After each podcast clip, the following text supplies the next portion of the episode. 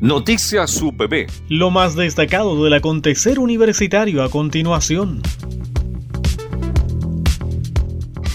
Diversos temas de interés académico se están eh, abordando en el quinto encuentro de investigación cualitativa, diálogo sobre ciudadanía, género y territorio, con exposiciones de investigadoras eh, provenientes de España y México en su primera etapa. La actividad es organizada por el Grupo de Investigación Ciudadanía y Equidad del Departamento de Ciencias Sociales de nuestra universidad a través de la plataforma Zoom.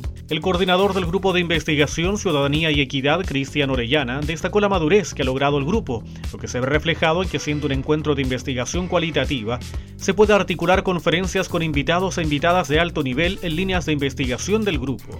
Además, valora la alta y variada convocatoria que han logrado con participación desde distintas partes del mundo. En esta versión, la conferencia inaugural se denominó Investigar confinadas, retos y propuestas feministas a partir de la experiencia del Segre Bull y estuvo a cargo de la académica de la Universidad Rovira y Virgili de España, doctora Bárbara Biglia, quien presentó el trabajo que realiza en el marco de su investigación. La académica precisa que esto forma parte de un proyecto de equipo que repiensa metodologías feministas sin dicotomizar o menospreciar lo cualitativo y cuantitativo, en una sociedad donde números también son primordiales para definir políticas públicas.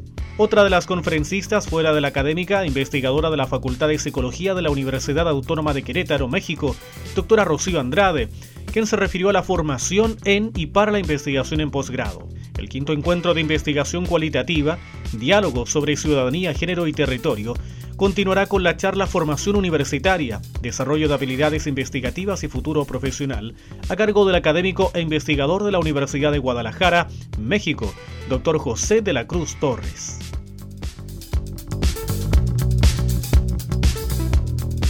Gran interés concitó el webinar Ley 21.094, Interpretación Jurídica y Reforma de Estatutos en las Universidades del Estado de Chile, que se realizó el miércoles 29 de julio y que registró más de 100 personas conectadas. En la oportunidad, la abogada Alejandra Contreras Salman expuso los alcances de la ley de universidades estatales, principalmente en relación a los cambios en la normativa orgánica de estas instituciones, dando paso luego a numerosas consultas de los asistentes, entre los que figuraban académicos, estudiantes y funcionarios administrativos de la UPB y otras universidades del país. El encuentro partió con el saludo del prorector Fernando Toledo Montiel, reiteró la importancia de la reforma estatutaria y formuló un llamado a la participación como parte de la responsabilidad universitaria. Nadie puede restarse y es parte de nuestra responsabilidad universitaria, cívica, buscar información y participar en los espacios que la universidad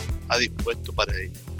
No debemos olvidar que este proceso debe ser transparente, participativo y triestamental.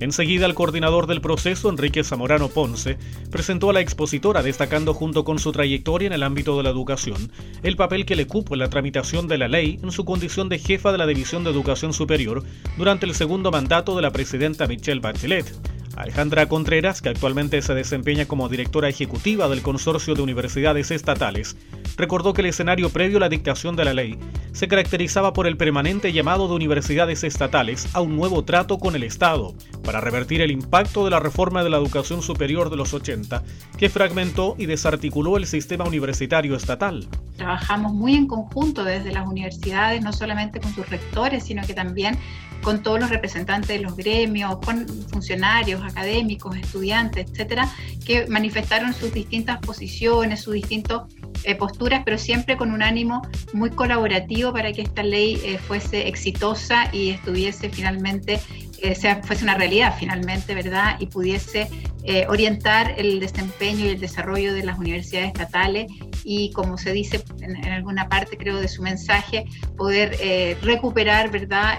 la el, sitial, digamos, de relevancia que estas universidades deben tener y tienen, creo yo también, eh, pero quizás desde el punto de vista más, más, numérico, más de cantidad de personas, ¿verdad? Más de, tamaño, eh, poder empujar también hacia que se recupere ese sitial de principal eh, entes, digamos, de, principales y, y emblemas, digamos, de la educación superior en nuestro país. Finalmente, la expositora subrayó que estatutos son normas generales que guían el quehacer universitario y su necesidad, estabilidad, se traduce en una escasa posibilidad de cambios posteriores.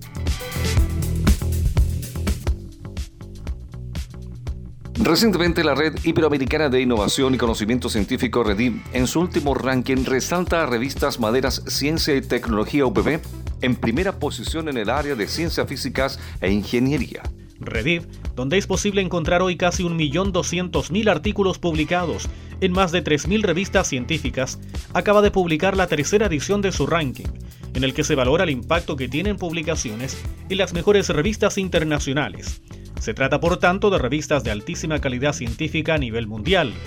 En este contexto, revista Madera Ciencia y Tecnología VB recibe esta nominación que además se le destaca por su acentuada posición en el primer cuartil del Journal Citation Report y el Simago Journal Rank.